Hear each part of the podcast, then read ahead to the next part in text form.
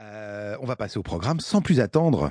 Pour une fois, c'est notre histoire du mois qui sera le sujet principal de notre programme. Elle sera consacrée à Nicolas Fouquet, l'intendant des finances de Louis XIV, qui se voulait plus grand qu'un roi.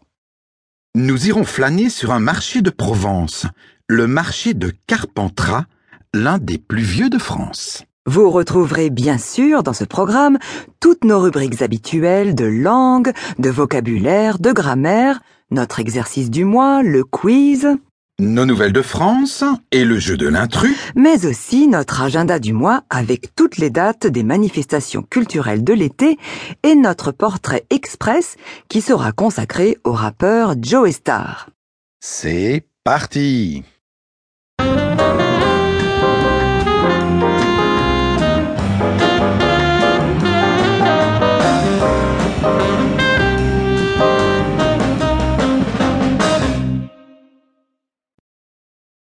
Cette première rubrique est plus particulièrement destinée à ceux qui souhaitent exercer leur oreille à la langue française en écoutant des textes plus simples et lus plus lentement. Elle va nous entraîner sur l'un des plus beaux marchés de France, le marché provençal de Carpentras, une petite ville du département du Vaucluse et qui a été classé marché d'exception en 1996. Certains marchés se tiennent dans des halles couvertes, d'autres en plein air. Les commerçants dressent parfois leurs étals dans un périmètre réduit comme une place de village ou un parking. Mais quand les marchés sont très importants, comme celui de Carpentras, qui rassemble près de 350 marchands forains, alors ils peuvent s'étendre dans les rues et les places avoisinantes. Le marché de Carpentras n'est pas seulement l'un des plus grands de France, mais c'est aussi l'un des plus anciens, puisqu'il est déjà cité dans l'Antiquité. Au Moyen Âge, le marché se tenait dans le cimetière de Saint-Siffrin, proche de la cathédrale. Il avait lieu comme aujourd'hui tous les vendredis. C'est au XVIe siècle que le marché s'étend à toute la ville. Il avait sans doute une physionomie très différente de celle d'aujourd'hui, car on y vendait également des bêtes. Le marché de Carpentras est l'exemple le plus typique de ces marchés provençaux particulièrement attrayants en été. Il se caractérise par un esprit de fête et de convivialité.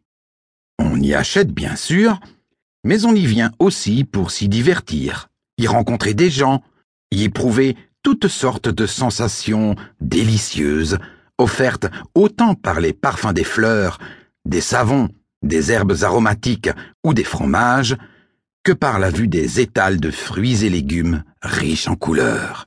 Les marchés provençaux ressemblent à un gigantesque théâtre à ciel ouvert où il y aurait toujours une scène intéressante à observer.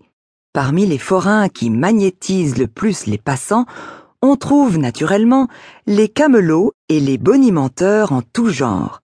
Ces beaux parleurs sont capables de vous vendre toutes sortes de produits miracles, même les plus inutiles. La représentation se poursuit un peu plus loin avec le one-man show du marchand de primeurs.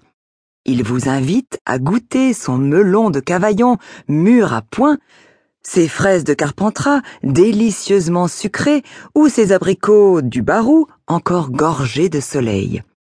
À quelques pas de là, sous un platane, vous serez invité à donner votre avis sur un saucisson ou un pâté de lièvre, une huile d'olive ou encore un fromage de chèvre.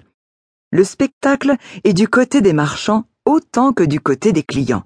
Chacun y va de sa réplique, de sa tirade ou de sa répartie, et à cette joyeuse cacophonie, l'accent provençal ajoute tout son charme. Le marché de Carpentras, c'est aussi une occasion de visiter la ville tout en déambulant entre les étalages de marchandises. La synagogue de Carpentras est la plus ancienne de France qui soit toujours en activité. Elle a été reconstruite à la fin du XVIIIe siècle et vaut surtout le détour pour son intérieur de style rococo et sa piscine rituelle du XIVe siècle. L'Arc de Triomphe vestige de l'époque romaine.